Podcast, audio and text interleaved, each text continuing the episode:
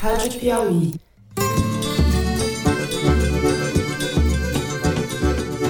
Olá, sejam muito bem-vindos ao Foro de Teresina, o podcast de política da revista Piauí.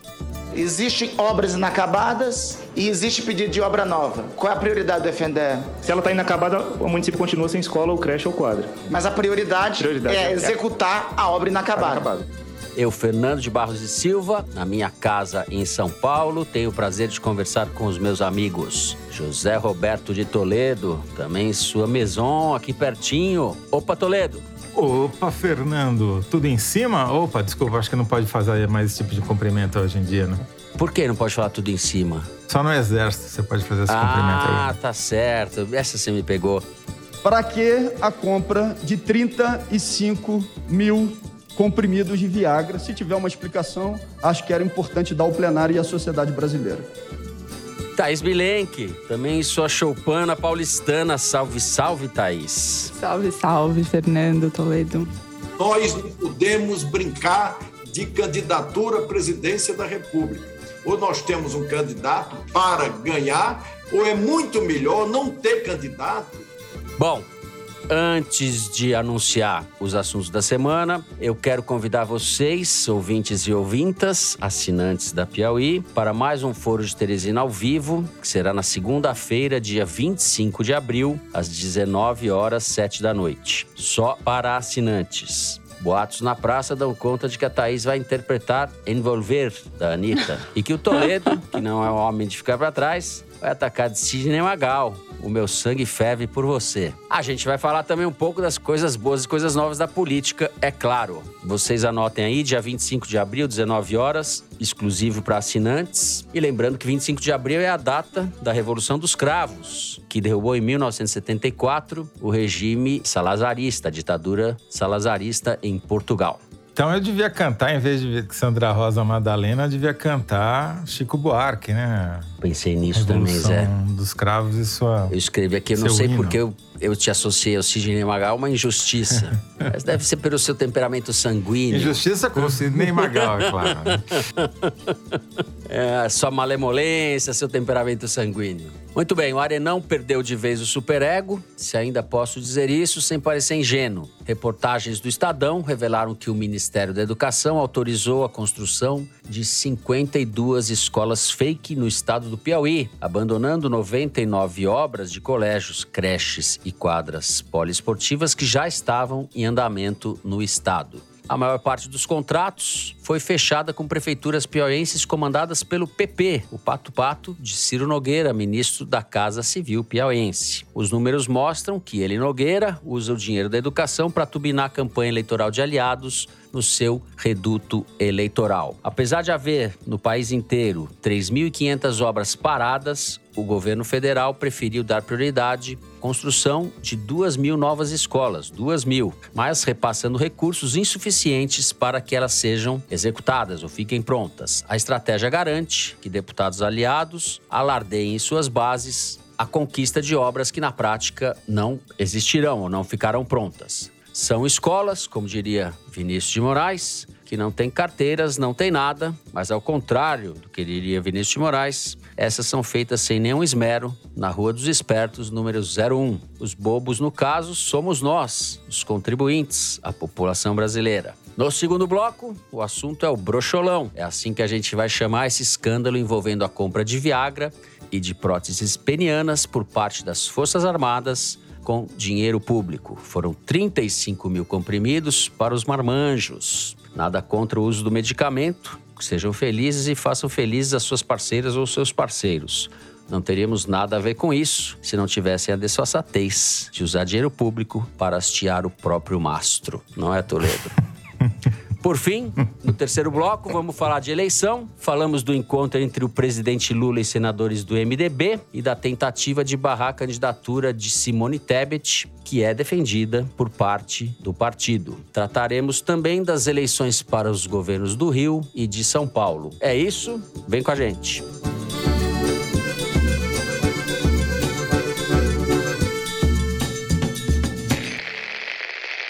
Bom, muito bem. Zé, como eu fiz aí, tentei resumir na abertura do programa, há um novo escândalo na praça, envolvendo verbas para escolas fake, entre outras coisas, destinadas a agraciar políticos do Centrão, notadamente Ciro Nogueira, que é do Piauí e é ministro da Casa Civil do Bolsonaro. Queria que você comentasse um pouco esse escândalo. Não mencionei, mas acho que a gente deve comentar também as ameaças que estão sendo feitas sobre os responsáveis por essa apuração, por essa matéria. Vamos lá então, Fernando. O, o Bolsonaro e o Arenão do Arthur Lira e do Ciro Nogueira, né? Arthur Lira, presidente da Câmara, Ciro Nogueira, ministro da Casa Civil e presidente honorário do Senado, como ex-senador, eles criaram o governo do fisiologismo ostentação.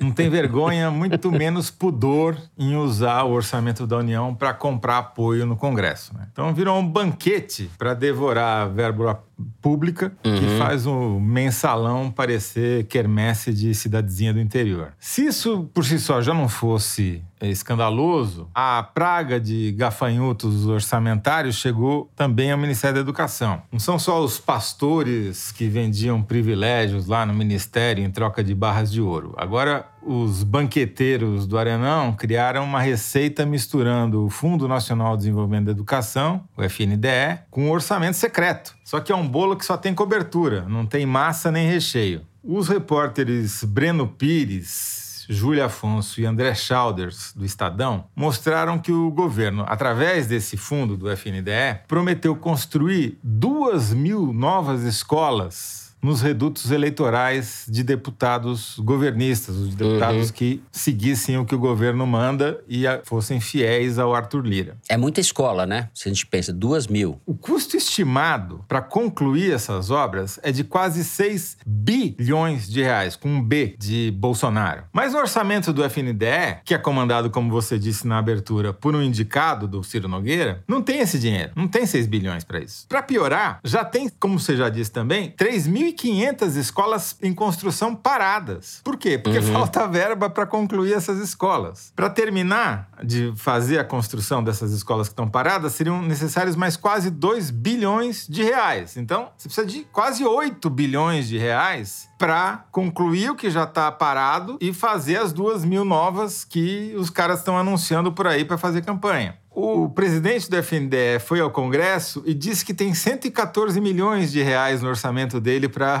terminar essas escolas. Ou seja, ele só tem 6% do que é necessário para concluir as que já estão paradas, sem contar as novas. Quer dizer, é uma vergonha assim, um despudor completo, né? Aí, em vez de concluir as escolas começadas, e evitar jogar no lixo o dinheiro que já foi gasto, porque é isso que acontece quando você para uma obra e deixa ela lá ao relento, aquilo ali vira escombro. O governo autoriza construir mais duas mil escolas em locais indicados pelos parlamentares de quem ele está comprando o apoio. E como ele faz isso? Usando o orçamento secreto. Então ele juntou duas escrotidões num lugar só, entendeu? Duas tecnologias fisiológicas do Exatamente. patrimonialismo brasileiro. Então, essas verbas para as novas escolas supostamente virão das chamadas emendas do relator, as RP9. Só que, segundo apuraram os repórteres do Estadão, no orçamento secreto só tem 367 milhões previstos para a construção de escola, que é menos do que 10% do que é necessário para construir as duas mil novas escolas. Ou seja, há uma enorme chance dessas duas mil novas escolas que os deputados estão anunciando aí nos municípios onde eles estão caçando voto, que elas jamais saiam do papel e vão se juntar às outras 3.500 inacabadas para formar 5.500 escolas fantasmas, que só existem na boca do Arenão, na boca dos deputados em campanha e no bolso de alguém, né? Enfim. Exato. Agora, quem perde com isso, obviamente, são os alunos e os professores, que vão continuar sem salas de aulas decentes, né? Só com essas escolas que você bem descreveu aí na cantiga que você parodiou do Vinícius de Moraes. E quem ganha? Os deputados que estão em campanha eleitoral, o Arenão do Ciro Nogueira, que comanda o FNDE via proxy, o Arthur Lira, que comanda o orçamento secreto, e o Bolsonaro, que vai fazer campanha à reeleição, dizendo que construiu milhares de escolas que não existem de fato, milhares de escolas fantasmas. Né? Ele vai ser a assombração das escolas fantasmas. E um escárnio.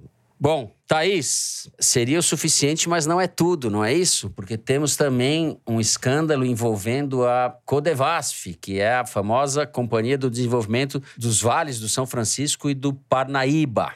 Bom, para ser um banquete, né? Como o Toledo falou, banquete precisa de entrada, aperitivo, prato principal, mais um prato principal, várias sobremesas. Eu ia resumir então, aqui, mas você que está com o assunto na ponta da língua já pode fazer a apresentação. Do que se trata dessa vez? Como é que o Vinícius de Moraes fazia? Codevas, que não tinha nada. É, não tinha muita coisa de Rio São Francisco, porque agora você incluiu a Amazônia, você incluiu Amapá, você incluiu muitos outros lugares do Brasil. A Codevasf foi criada na ditadura militar nos anos 70 e incluía 7% do território brasileiro. Depois de várias mudanças no Congresso, ela chegou em 2020 a 37% do território brasileiro. O autor desta expansão última foi o Davi Alcolumbre, que era presidente do Senado na época, incluiu o estado dele, o Amapá. A gente vai entender por que daqui a pouco. Mas o que tem de relevante na Codevasf no governo Bolsonaro é que se tornou um dos lugares onde os deputados e senadores irrigam aí sim seus redutos com o orçamento secreto, porque eles passam via Codevasf, eles jogam as emendas que eles têm Uhum. direito de indicar via Codevasf, mais uma forma de tornar, de mantê-las secretas e beneficiam as suas bases.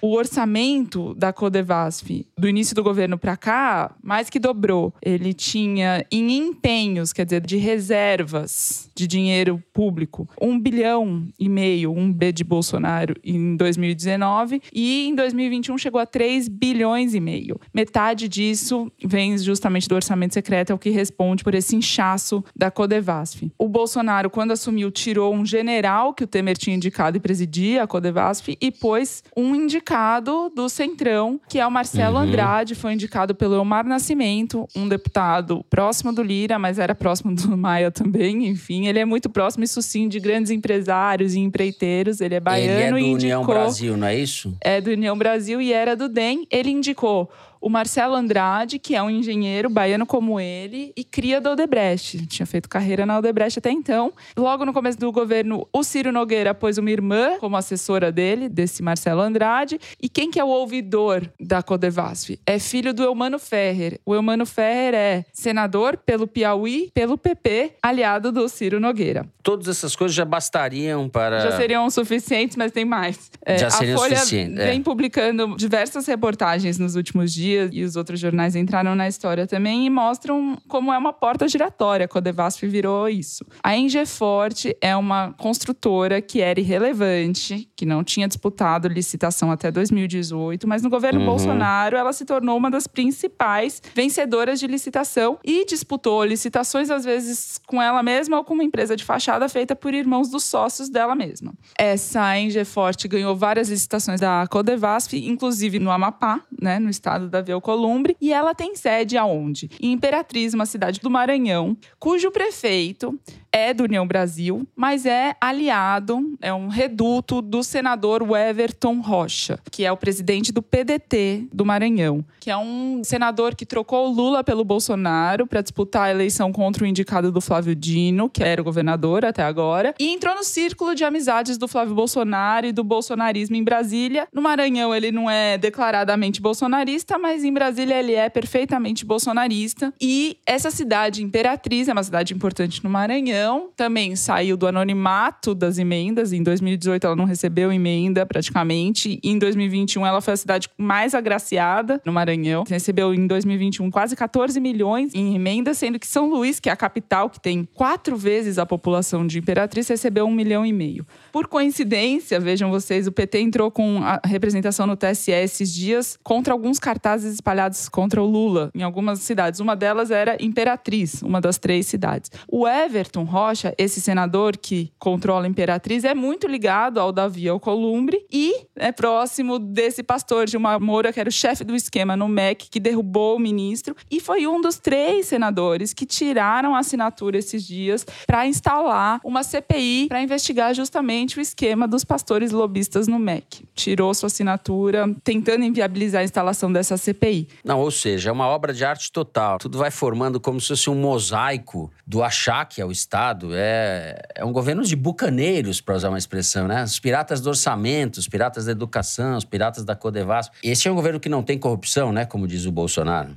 Você falou bem, são bucaneiros, né? São piratas a serviço do Estado, só que é o Estado que só serve a eles, né? É, falando em estado que só serve a ele, eu vou fazer uma rápida menção aqui. A Codevasf, ela se tornou em Alagoas uma extensão do mandato do Lira. O Joãozinho Pereira, que é primo dele, superintendente da Codevasf no estado, ele falou: 90% do orçamento que eu tenho é de emendas do primo, do Arthur Lira. E aí eu tava apurando pro foro na quarta-feira e me deparei com a seguinte informação, essa seguinte coincidência que eu preciso fazer nota. Eles vão atualizando o site das emendas parlamentares conforme os dados vão chegando, então isso muda o tempo inteiro. Mas na quarta-feira, o Lira era o autor com o nono maior volume de emendas já empenhadas, já indicadas neste ano. Na frente e embaixo dele só tem bancadas, bancadas de estados, mas ele individualmente já é o nono maior, já empenhou 6 milhões em 2022. E o décimo destino do país inteiro, de todos os entes que podem receber emenda, de fundos municipais de saúde a cidades inteiras, o décimo destino que recebeu a mesma quantia praticamente, aproximando 6 milhões de reais, é quem? é a Barra de São Miguel, a cidade de 8 mil pessoas que o pai dele administra, que o pai dele é prefeito. Sim, não dá. E... Eu vou até abandonar o programa desse jeito. Não dá. E assim, a gente sabe que tem 8 mil pessoas, mas você não conta nos dedos de uma mão quem se bene... as pessoas que se beneficiam dessa coincidência. É putaria demais para um programa só. E nem começamos a falar do Viagra ainda. Só quero fazer uma correção e um adendo, Fernando. A correção é que talvez melhor do que piratas e bucaneiros seja defini-los como corsários, né? Porque atuam, corsários. Atuam amando de um soberano. E eu queria fazer um adendo, lembrando que assim, o Breno Pires, que é o repórter que ajudou a derrubar o da Educação, lançando as matérias sobre os pastores e foi o cara que descobriu o orçamento secreto e agora está contando dessa união do orçamento secreto com as escolas fantasmas ele foi atacado no Twitter por um gabinete de ódio, fez as baixarias de sempre, né? Divulgou foto da família, trecho da certidão de casamento, enfim, para tentar desmoralizá-lo, que obviamente sem conseguir, foram as contas foram suspensas pelo Twitter, mas o curioso foi que o Carlos Bolsonaro passou recibo e comentou o fato dessas contas terem sido suspensas pelo Twitter, dizendo que tem método. Ou seja, a gente imagina qual gabinete do ódio encomendou os twitters contra o jornalista, né? Olha, método Sim. tem o Breno Pires e seus colegas que têm dado as relevantíssimas reportagens no ano de 2021 inteiro pautado pelo orçamento secreto que ele próprio revelou. Então ele tem método, mas é um método método que só faz bem para a democracia. Sim, mas são graves essas ocorrências aí. Vão piorar, e vão piorar. De assédio contra ele, né? Família, etc. A gente está num ambiente delinquencial. Bom, a gente vai ficando por aqui no primeiro bloco. No segundo, a gente fala dos verde-olivas e do azulzinho. Vem com a gente.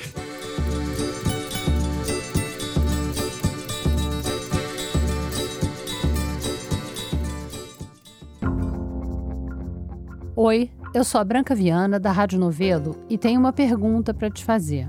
O que é justiça para você? Essa pergunta ficou rondando a nossa cabeça depois do nosso primeiro podcast original, O Praia dos Ossos, e acabou virando uma nova série de podcasts. Crime e Castigo. Todos os episódios no ar. Vem se confundir com a gente.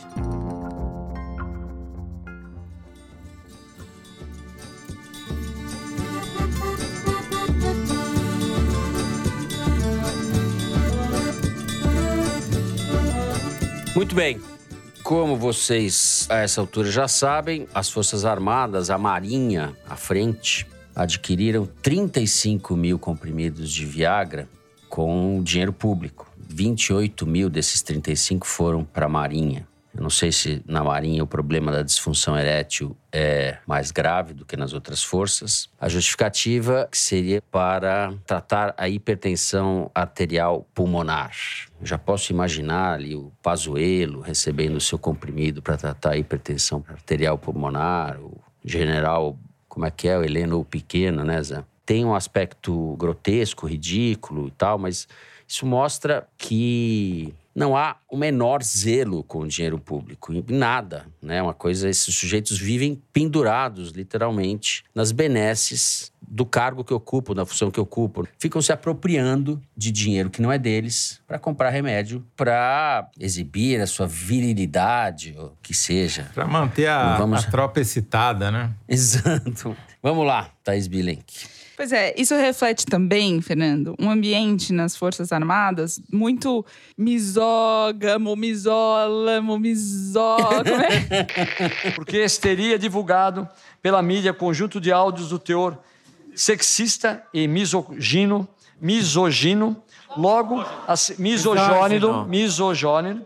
Logo a seguir, outras 19 Misoginia, delegado ali. Misógino, misógino. É um show de atraso. O delegado Olinha é deputado estadual do PP de São Paulo e relator do processo de cassação do Arthur Duval.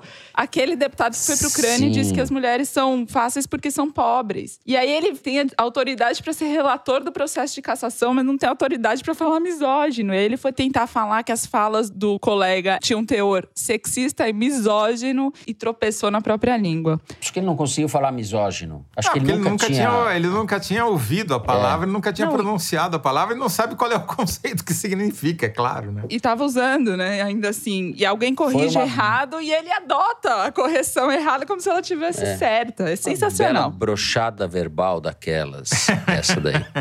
É, bem isso. Né? Mas voltando às Forças Armadas, o fato é o seguinte: a dosagem recomendada para tratar de hipertensão arterial pulmonar é 20 miligramas. Os comprimidos comprados têm de 25 a 50, que são a dosagem recomendada para disfunção erétil. Eu conversei na Marinha, bom, claro, eles sempre têm muitas respostas para dar, o médico dá a dosagem que ele quiser, etc e tal. A Margarete Dalcomo, a pneumologista que ficou muito uhum. conhecida e respeitada durante a pandemia, disse que essa doença é incomum, a hipertensão arterial pulmonar, e depende de um um diagnóstico relativamente sofisticado e acomete gente mais jovem e principalmente mulheres. Né? Na população em geral, essa doença tem um caso para cada 250 mil pessoas, sendo que são, em geral, cinco mulheres para cada um homem. Qual que é a população das Forças Armadas, de modo geral, para ver se, né, se, se essa justificativa para em pé? Você tem 34 mil mulheres que correspondem a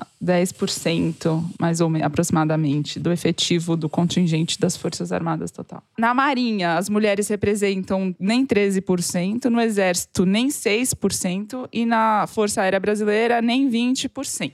Menos ainda no comando dessas forças. A primeira mulher que foi promovida a oficial general em todas as Forças Armadas foi na Marinha em 2012. Essa mulher já foi para a reserva, a Marinha ainda tem mais uma general nativa hoje em dia. A Força Aérea promoveu uma mulher ao posto pela primeira vez em novembro de 2020. O Exército não tem nenhuma mulher mulher no topo da carreira até hoje. No Ministério da Defesa, ao qual as forças respondem, trabalham 482 mulheres e no dia 5 de abril de 2022, mais conhecido como 10 dias atrás, uma mulher assumiu um cargo de direção pela primeira vez na história.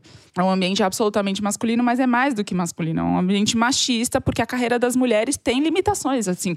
Tinham uhum. limitações até ano passado, só no exército. A AMAN, a Academia Militar das Agulhas Negras, que formou pessoas como Bolsonaro, como Heleno e outros, tanto quase todos os militares, não tinha turma mista. A primeira turma mista se formou em 2021. Nas três forças, as carreiras de mulheres tinham limitações. Aí chega aos estereótipos, assim. A Marinha justifica a presença das mulheres como louvável porque elas eram excelentes esposas que faziam a retaguarda dos seus maridos na Guerra do Paraguai, assim, enfim. É um ambiente claramente dominado por homens que não convivem com mulheres de igual para igual. É uma lástima lástima tudo isso, como se as Forças Armadas precisassem também disso para se desmoralizarem, né? Depois de tudo que vem ocorrendo no país. Tem também, Zé, vou passar para você a palavra, a denúncia de que o Exército gastou 3 milhões e meio de reais em próteses penianas. Eu só estou esperando que surja o escândalo para qual é o lote de bonecas infláveis que eles vão falar que é para fazer tiro ao alvo, né? Vão enfim dizer, ah, isso aqui essas bonecas infláveis é para gente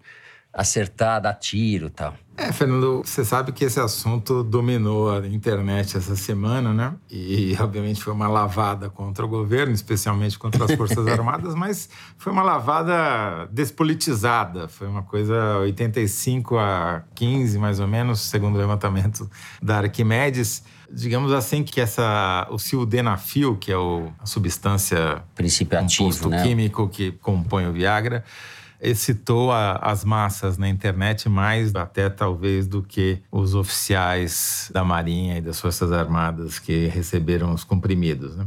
Agora eu só fico, eu não consigo olhar para um, um, oficial militar agora sem ficar prestando atenção para ver se ele está falando com a voz fanhosa, se ele está com as faces rubras, que são alguns dos efeitos colaterais do uso exagerado é. do sildenafil, né?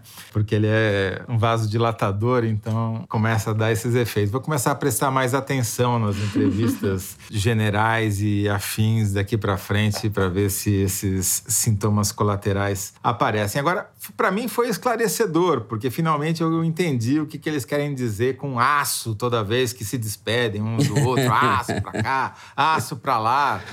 Né? Talvez tenha alguma relação era uma metáfora daquilo que lhes faltava, né? E que agora o orçamento público vai resolver, felizmente. Braço Exatamente. firme, né? Mão amiga e sei lá o que mais. Né? É braço firme, mão amiga e pau mole. Esse é o que estava nos memes aí pela, pela Aliás, internet. vocês vão me permitir ler aqui alguns dos tweets que o pessoal da Arquimedes selecionou, tiveram mais repercussão sobre esse tema. Não vou ficar citando todos, porque acho que todo mundo leu, mas eu vou citar dois piadas de zoeira e um mais sério, né? De piada, citar dois. Aqui do Coronel Siqueira, né? Famoso personagem que faz aí uma paródia com a direita brasileira, dizendo: qual é o problema do governo comprar 35 mil comprimidos de Viagra? Vocês acham que é fácil foder um país inteiro?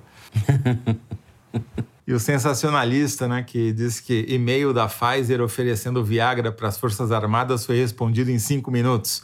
Obviamente fazendo piada com a demora de meses para o Bolsonaro responder a oferta por vacinas sete, da Pfizer, é, né? Sete cartas tal da Pfizer. Pra... Agora, teve um e-mail que fez muito sucesso, que não é de ninguém famoso, que lembrou o seguinte: que enquanto tem 35 mil comprimidos de Viagra para serem distribuídos aos militares, está faltando de pirona injetável no SUS. Né? Pirona injetável, para quem não sabe, é a Novalgina e outras marcas comerciais do gênero, que são muito importantes porque são analgésicos e anti-inflamatórios de uso pré-hospitalar, às vezes, para gente que tem dor crônica para que vai passar por cirurgia, coisa do gênero, e que os fabricantes simplesmente estão deixando de fabricar porque alegam que os custos de importação ficaram muito altos dos ingredientes desse medicamento e então estão dizendo que vão parar de fazer e está faltando no SUS. Então, falta Anador e Novalgina líquida injetável para a população e sobra Viagra para os militares. Esse é o Brasil. É isso. É o orçamento secreto. Os dois blocos conversam. Mas o, o, o, pior é os caras mentirem, né, Fernando? Porque tudo bem, quer tomar Viagra, cada um faz o que quiser com né, as suas partes baixas. Mas além de cobrar da gente, ainda vem querer nos enganar, dizendo que serve para um medicamento que 80% das pessoas que tomam são mulheres. Ah, Dá um tempo. É, né? são Vai os procurar patetas. submarinos. São os patetas. Pintar a sarjeta, né? Encerramos assim o segundo bloco do programa e vamos direto para o número da semana. É isso, direção? Que é a estatística retirada da seção Igualdades, que é publicada no site da Piauí. Diga lá, Mari. Fernando, o número da semana é 167 mil. Todo mês, os brasileiros jogam no oceano 167 mil toneladas de resíduos sólidos, o que equivale ao peso de 146 estátuas do Cristo Redentor. Só que desse total, só 280 toneladas foram retiradas dos mares brasileiros desde 2019. Os dados são da plataforma Combate ao Lixo no Mar. O restante desse lixo segue poluindo nossos quase 11 mil quilômetros de orla. Metade do lixo retirado do mar é composto de plástico. O Igualdades dessa semana faz um raio-x da quantidade de lixo no mar do Brasil. Bom, vamos direto para o bloco 3, é isso? Passamos direto do número da semana para o bloco 3? Ô, louco! Quem sabe faz ao vivo. Ficamos aqui então com o número da semana. Vamos direto para o terceiro bloco. Vem com a gente.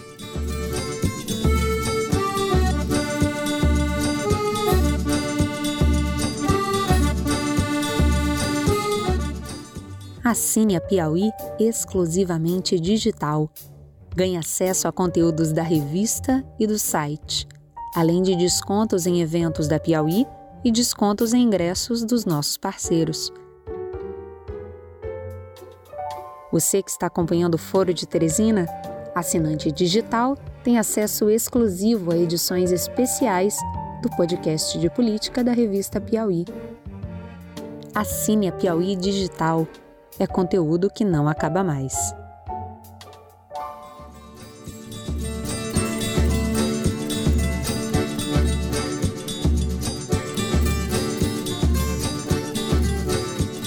Muito bem, vamos falar de eleições. Na última segunda-feira, o ex-presidente Lula jantou com senadores do MDB na casa do ex-senador também, Eunício Oliveira. Essa parte do MDB, como sempre, não age em bloco, né? Está sempre dividido em facções ou em suas frações. E essa turma que se reuniu com Lula é francamente favorável à candidatura do petista. Thaís, Vamos começar falando um pouco do que aconteceu nesse jantar, para dar um quadro das movimentações, das divisões dentro do MDB, que oficialmente tem a pré-candidatura à presidência da Simone Tebet, por enquanto. Sim, sim. O Lula foi esse jantar na segunda-feira, na semana seguinte em que ele deu aquelas declarações que foram mal digeridas, tanto por petistas quanto por potenciais aliados ou aliados já formados, como Renan Calheiros, que independente do partido apoia Lula, que, enfim, de alguma forma tentaram eles passar um recado para o Lula de moderação, de, enfim, acenos ao centro e tal, quanto o próprio Lula recorreu a eles para tentar de alguma forma mostrar sua disposição de formar alianças e fazer concessões. Então era um jantar que Lula tinha como, de alguma forma, simbólico ali desse movimento dele. Uhum.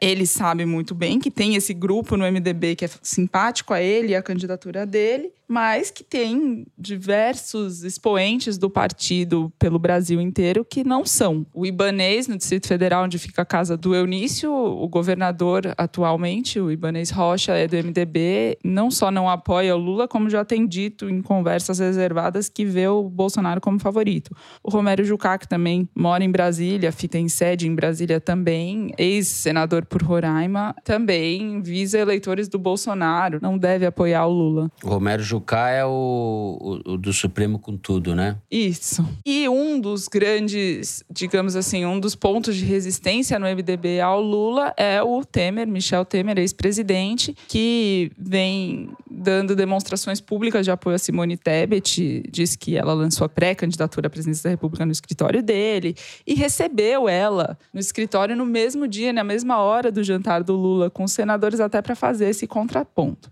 Eu tive lá no escritório do Temer há alguns dias e ele estava conversando com um assessor, eles estavam debatendo a informação, uma nota do Lauro Jardim no Globo, dizendo que o Lula tinha fechado as portas para o Temer, que ele tinha tentado conversar com o Lula. E daí o Temer estava bastante contrariado com a informação, eles tinham procurado o Lauro Jardim e tal. Falando, nunca procurei o Lula. Aí começou a falar para mim: gente do Lula veio falar comigo. E eu respondi: não, não posso falar com o Lula nesse momento, porque eu sei que ele fala só para a base dele, mas ele fica me chamando de golpista, etc. Como é que eu vou conversar com o Lula? Ele sempre se deu muito bem comigo. O Temer é Temer centrista, né? Então, assim, o centro democrático, o centro político do Temer é ele próprio.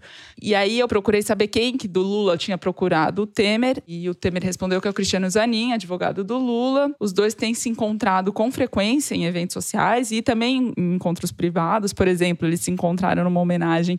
Eu vou falar só esse caso porque a mesa que eles compuseram é curiosa. Eles se encontraram numa homenagem ao Johnny Saad, presidente do grupo Bandeirantes, e colocaram na mesma mesa o Johnny Saad, o Temer, o Zanin, a Joyce Hasselman e outras tantas personalidades. E aí eles conversam ali nessas ocasiões. E o Temer já tinha reclamado de ser chamado de golpista pelos petistas e pelo Lula, pro Zanin. O Zanin chegou a dizer para ele: bom, mas então alguma hora você vai ter que tratar disso diretamente com o Lula, né? Tem que resolver e tal.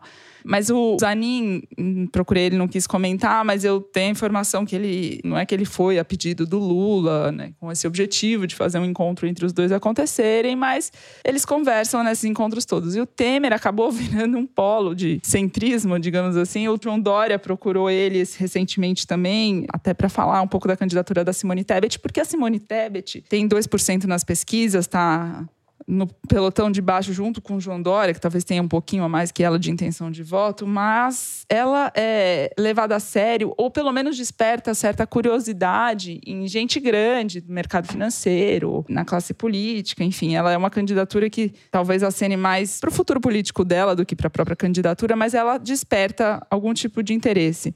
É, ela não tem a menor, fala português, claro, é senadora respeitável, etc. Não tem a menor chance, né? Pode compor a chapa com alguém, eventualmente, e tem uma certa credibilidade nesse ambiente muito restrito, mas é mais um nome da terceira via que fica sendo falado, falado, falado, e que a gente sabe que não vai acontecer nada. Estou exagerando. E o Temer tem uma postura sempre muito vaidosa, né? Então ele, em relação ao Bolsonaro, ele diz assim: tenho respeito pelo Bolsonaro em função disso. Disso o quê? Que ele estava me explicando. O que, que faz com que ele tenha respeito? Porque o Bolsonaro nunca falou mal do meu governo, em momento nenhum. Pelo contrário, ele até elogia a reforma trabalhista do governo Temer. Ele diz que só conseguiu aprovar a reforma da Previdência porque o Temer começou a enfrentar esse assunto antes. E falando em reforma trabalhista, o PT aprovou uma iniciativa em assembleia propondo a revogação da reforma trabalhista, o que gera arrepios no mercado financeiro, entre os empresários, etc e tal. E é mais um uhum. movimento do Lula para as bases dele, como diz o Temer, que pode afastá-lo do centro que ele tenta também conquistar. O Temer é uma mediocridade empolada, né? Ele é um sujeito ultraconservador, arcaico, dissimulado, protótipo do bacharel dissimulado e da fala vazia. E a verdadeira ponte para o futuro que ele fez foi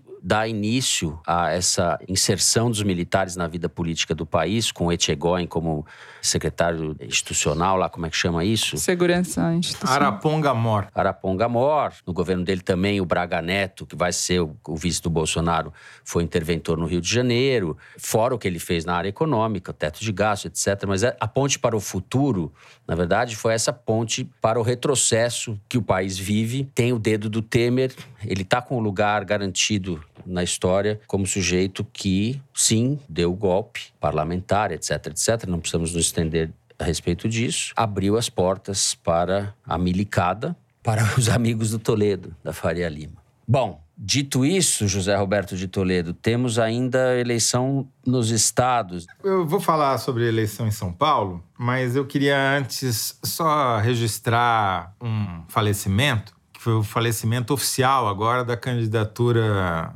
daquele ex-juiz que eu esqueci o nome, já tinha tomado uma bola entre as pernas no Podemos e agora tomou outra caneta no União Brasil, que lançou um outro candidato a presidente, o nosso querido e famosíssimo ex-presidente do PSL, que alugou o PSL para o Bolsonaro na eleição de 2018. Como é que ele chama também? É, é um monte de gente famosa, assim, que vai ter caminhões de votos nessa eleição. Como é que chama, Thaís? O deputado lá Luciano de Luciano Bivar. Luciano Bivar, que vai ser o candidato do União Brasil, que é a fusão do PFL com o PSL e, não vai ser também, né? É uma união que deu negativo, né? Não, é está tentando se encaixar como vice em alguma chapa de segunda linha aí, né?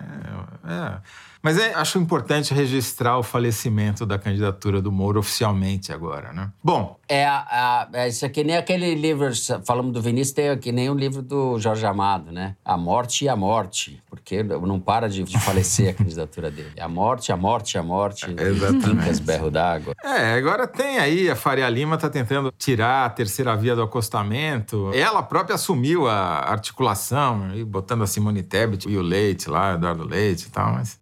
Outro dia o Merval falou que a chapa Eduardo Leite e Simone Tebet é essa chapa, que dá para fazer intercambiável, como tanto faz, dá para mexer tudo, fazer Leite, Simone É, análise Tebet. combinatória com, cujo resultante é um conjunto vazio. Como... Dá para fazer um joguinho desses de ficar trocando um pelo outro, outro pelo um, para ver o que acontece e não acontece nada. O fato é que a eleição cada vez mais se configura polarizada entre o presidente Jair Bolsonaro e o ex-presidente Luiz Inácio. Exatamente. Vamos falar de eleições onde tem emoção, vai, que tem novidade, coisas por acontecer. E eu acho que de todas essas, uma das mais interessantes, sem dúvida nenhuma, é a eleição em São Paulo.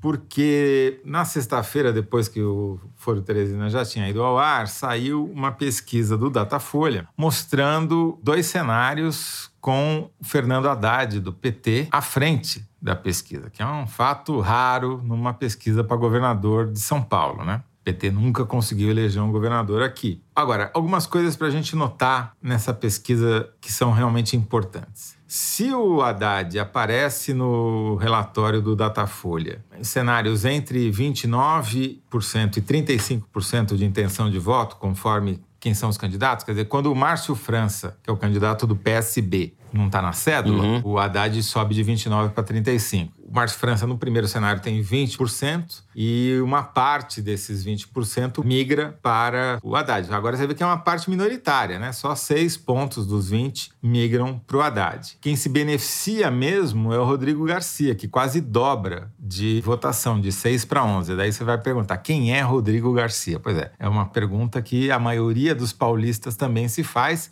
Rodrigo Garcia é o governador de São Paulo, né? É o cara que era do DEM e migrou para o PSDB e era sempre foi o governador de fato, né? Porque o Dória ficava ali passeando, fazendo festa, estripulia e o Rodrigo Garcia comandava. Agora ele é o governador de direito também e candidato à reeleição. Agora, quem aparece bem na pesquisa, porque é o candidato do Bolsonaro, é o Tarcísio de Freitas, né? Que concorre pelo Republicanos, o Partido da Igreja Universal que aparece entre 10% e 11%. Como já havíamos falado aqui, hein, Zé? Sim, ele é o cara que desponta pela direita como o candidato mais forte, ainda mais forte do que o Rodrigo Garcia.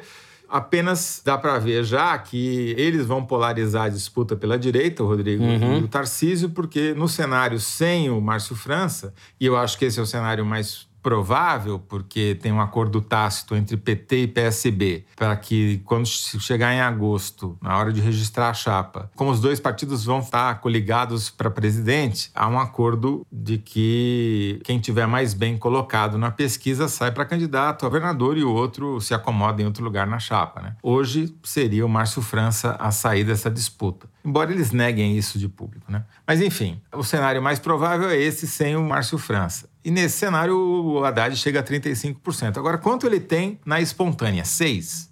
Isso mostra a real preocupação do eleitor paulista com a eleição. 67% dos eleitores paulistas não sabem em quem votar e só vão declarar o voto quando você mostra a lista de candidatos. Não tem nem ideia de quem são os candidatos. Você soma isso mais 11% que vão votar em branco e nulo, mais 3 que deram respostas de pessoas que não são candidatos, mais um que falou Bolsonaro, mais três que falaram Lula, ou seja, ah, 70%, mais de 70% dos eleitores paulistas não estão nem aí para eleição agora, portanto, as pesquisas nesse momento revelam muito mais o grau de conhecimento sobre os candidatos do que uma intenção uhum. de voto firme. Eu só queria falar mais duas coisas. O Haddad sai na frente, mas vai precisar comer muita grama no interior principalmente para se manter nessa posição e conseguir chegar ao segundo turno contra o candidato que provavelmente vai ser ou o Tarcísio, candidato do Bolsonaro, ou o Rodrigo Garcia, candidato à reeleição pelo PSDB. E é curioso ver o peso do Alckmin e do Lula nessa disputa. O Lula é o principal eleitor em São Paulo e ouso dizer que esses 35% a que o Haddad chega no cenário com menos candidatos é grande parte devido já à influência do Lula e à uhum, força do PT uhum. no Estado também é responsável pela rejeição do Haddad, que também tem a maior rejeição entre todos os candidatos, porque é o mais conhecido também. Mais ou menos uma rejeição equivalente à sua intenção de voto, tem 34% de rejeição. E no meio, nesse eleitor que não é nem petista nem antipetista, ou pelo menos não é nem um petista radical nem um antipetista radical, quem sempre decide a eleição, qual é, será a influência do Alckmin, que será vice do Lula, né? E o Alckmin que foi o governador que mais governou por mais anos São Paulo é, na exato, história. É uma, é uma boa Ele questão. Tem uma, ele tem uma rejeição alta, viu? Ele tem uma rejeição bastante alta. Muita gente diz que não votaria de jeito nenhum no candidato apoiado pelo Alckmin. 50% dizem que não votariam no candidato apoiado por ele, mais até do que o Lula, que são 46%. Agora, ele tem ali 47% do eleitorado dizendo que votariam ou poderiam votar no candidato apoiado por ele. E eu desconfio que não são os mesmos 52 que dizem que votariam no candidato apoiado pelo Lula. A intersecção aí não é completa. Então, o Alckmin pode vir a ser a única chance de o Haddad conseguir superar a barreira do antipetismo e fazer esse fato inédito é. que é eleger um petista para o governo de São Paulo. Mas ainda assim, a, continuo achando uma tarefa hercúlea. Muito difícil, muito difícil e essa eleição em São Paulo realmente ela é imprevisível, né? Quer dizer, não é imprevisível totalmente, mas dentro do quadro que você falou é difícil saber quem vai prevalecer. O Alckmin vai se esforçar para viajar pelo interior e dizer: chegou a hora do professor Haddad. Vamos ver se ele convence o eleitorado.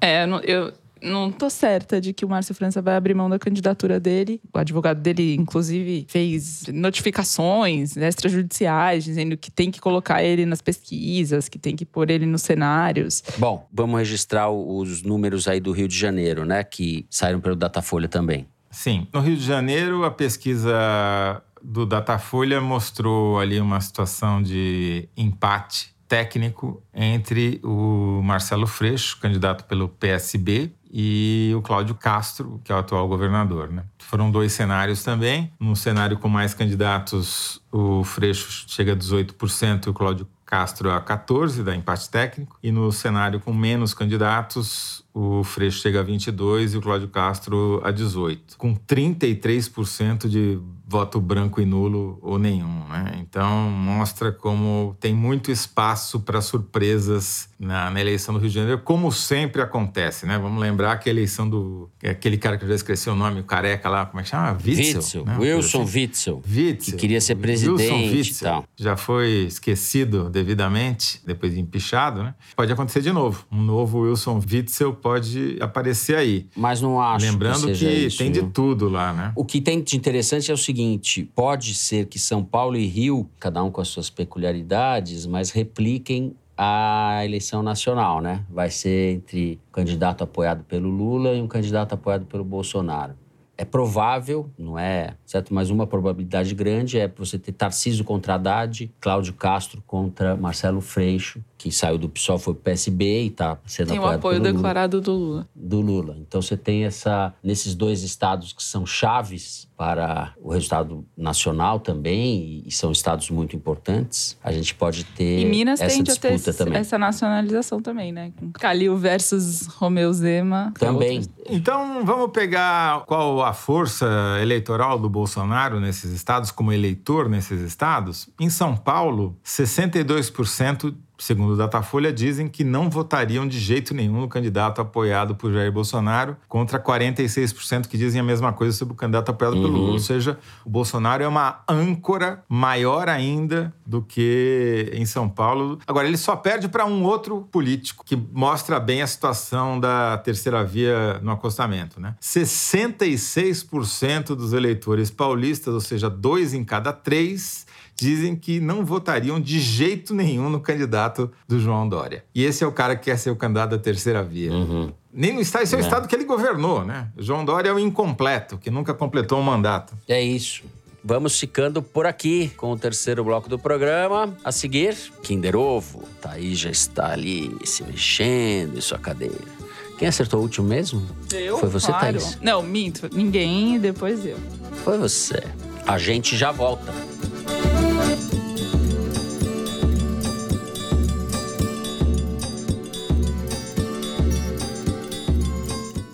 No início dos anos 90, na cidade de Altamira, interior do estado do Pará, vários garotos foram mortos de forma brutal. O que eu sabia é que esses casos ficaram conhecidos como os emasculados de Altamira e que havia suspeitas de uma seita satânica atuando por trás daquelas mortes.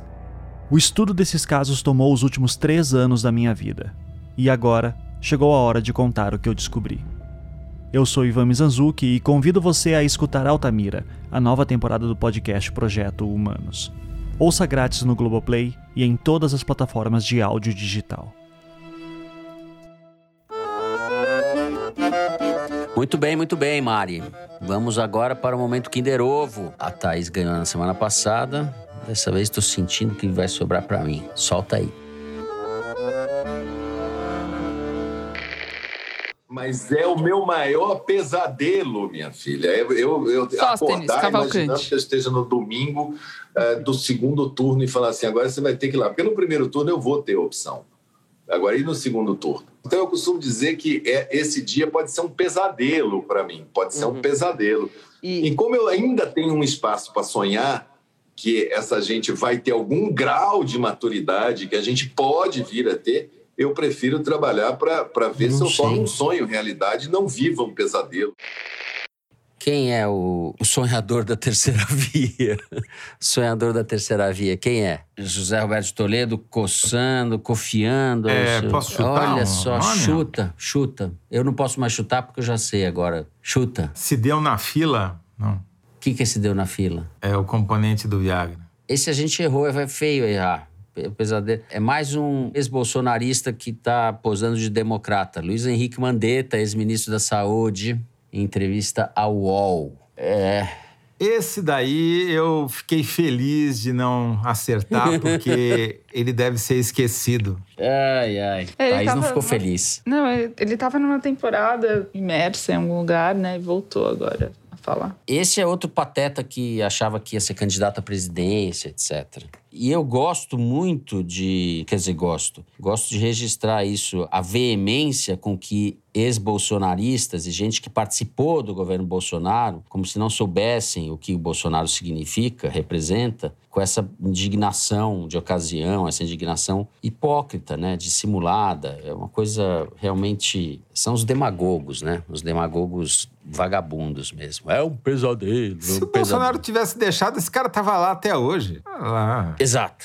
Pousar de democrata, vai. É isso, é um pesadelo. Olha, é eu um não cheguei tão pesadelo. longe. O, o cara é médico, né? Se deu na fila tal. É o Toledo Ganhol. Ganhol. Tá na fila também. É, tá Eu acho melhor também. ele ter estado no Ministério da Saúde quando ele esteve fazendo o que ele fez do que alguém que não fizesse, tivesse sido Pazuello desde o começo. É, o que eu. Não tô dizendo que a- não seja oportunista e cínico, mas prefiro isso do É. que alguém que não tivesse Sim. nem feito o contraponto. É, mas eu não consigo ver essas O pessoas efeito é igual. como figuras respeitáveis que devam ser. Não consigo. Muito bem, depois do pesadelo, vamos para o Correio Elegante, que é o sonho, né, Mari? É o nosso momento onírico aqui, onde vocês escrevem. Para escrever para a gente, a direção me diz aqui que eu tenho que dar o recadinho, não é, Mari? É foro de Teresina, arroba revistapiauí.com.br. Foro de Teresina, arroba revistapiauí.com.br. Eu vou começar com a mensagem do Guilherme Isidoro. Salve, Fernando. Eu sempre torço por você no Kinder Ovo. apesar de você parecer meu Palmeiras em 2012. O palmeirense reclamando da vida realmente não dá, ô Guilherme. Queria mandar um abraço a você e à tropa, companhia da minha faxina quando saio do curso de Ciências Sociais e pedir para mandarem um abraço para minha girlfriend Marina, que passou em medicina na USP. O foro sempre foi o meio de ficarmos informados. Guilherme e Marina, futura médica, muito bem. Abraço para você, Marina, parabéns. E é isso aí. Continue ouvindo o foro.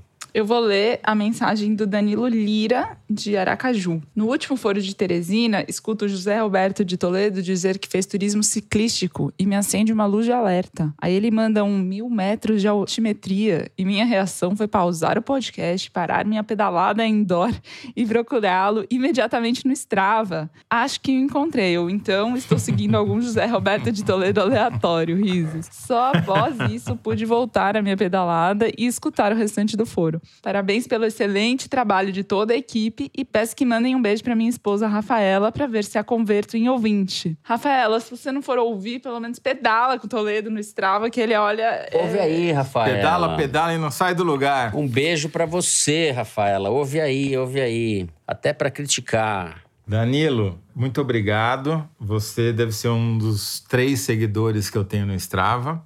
Rafaela, siga o Danilo, se não assinando, se não ouvindo, pelo menos nas pedaladas. E eu queria aproveitar para agradecer aos meus amigos catarinenses que se manifestaram aqui depois que eu disse que passei férias lá, me cobrando por não tê-los procurado. Mas, infelizmente, fica para a próxima. Eu voltarei, voltarei. Bom, Daniel Becker manda: sou um ouvinte pandêmico do foro. Como médico pediatra e consultor do Comitê de Especialistas da Prefeitura do Rio no combate à Covid, frequentei o Ótimo Luz no fim da quarentena. E meu filho, Ilan, me apresentou ao foro. Desde então, esse é o único podcast que escuto com prazer e próximo do erótico. Aí, ó. Influências O que da. nós estamos fazendo agora azulzinha. com Viagra, então, o negócio vai explodir. Talvez pelo fato de que vocês, além de me informarem dos meandros da caquistocracia, traduzem tão bem minha náusea, minha ojeriza, meu ódio a tudo que vem acontecendo no governo federal desde 2018. Minha única questão com o foro é a dificuldade de convencer minha namorada, a maravilhosa Carol PC, a desfrutar dessa maravilha comigo. Como uma pernambucana adorável e tagarela, ela se recusa a ouvirem quando estamos juntos. Por isso, gostaria que vocês dedicassem um minuto do Correio Elegante para tentar convencê-la a parar de falar durante o próximo episódio. Fala junto, que ela possa Vem, também- ouve, fala, grita, tudo. Mas Xinga ouve. nós, mas ouve, Carol. Ouve aí, pô. É, é, o- ouvir é de menos. O importante é você opinar junto. Afinal de contas, o Foro é uma conversa a 100 mil pessoas, ao mesmo, tudo ao mesmo tempo agora. né? Oxe, Carol. Só terminar aqui. Fica o meu beijo e meu agradecimento a todos vocês e a equipe da produção. Ah, e a Ana Clara Costa também. Um abraço. Muito bem. É isso aí, Carol. É isso aí, Daniel. Vamos lá, uma balbúrdia, como diz o Fernando. Uma balbúrdia. Faz tempo que eu não usava essa. Bom, está acabando, né? Eu queria mandar um beijo para a Rita Palmeira, editora, ouvinte do Foro, que fez aniversário essa semana, querida amiga. E com isso, terminamos o programa de hoje. Se você gostou, não deixe de seguir e dar cinco estrelas. Já virou um. Esse negócio das cinco estrelas me tiraram sarro essa semana. Eu fui num bar, pessoal tirou sarro o negócio das cinco estrelas, tá vendo? Isso tudo não passou de uma estratégia de marketing para que você dê cinco estrelas no Spotify. Segue a gente no Apple Podcast, na Amazon Music, favorite no Deezer e se inscreva no Google Podcast, no Catchbox ou no YouTube. Assim você fica sabendo das novidades, dos episódios especiais, das edições extras. O Foro de Teresina é uma produção da Rádio Novelo para a revista Piauí, com a coordenação geral da Paula Scarpim. A direção é da Mari Faria, produção é do Thales Braga. O apoio de produção é da Cláudia Holanda, a edição é da Evelyn Argenta e do Thiago Picado. A finalização e a mixagem são do João Jabassi, que também é o intérprete da nossa melodia tema, composta por Vânia Salles e Beto Boreno. A Mari Faria também edita os vídeos do Foro Privilegiado, o teaser que vai ao ar pelas redes da Piauí. A nossa coordenação digital é feita pela Juliana Jäger e pela Fecris Vasconcelos. A checagem é do João Felipe Carvalho e a ilustração no site do Fernando Carval. O foro foi gravado em nossas casas. Eu me despeço aqui dos meus amigos, José Roberto de Toledo. Tchau, Zé. Tchau, Fernando. Não pode falar tudo em cima, então vamos falar tudo azul. Tudo azul, tudo azul. Tchau, Thaís Bilenque. Tchau, Fernando Toledo. É isso, Tchau, gente. Thaís. Até a semana que vem. Boa semana a todos.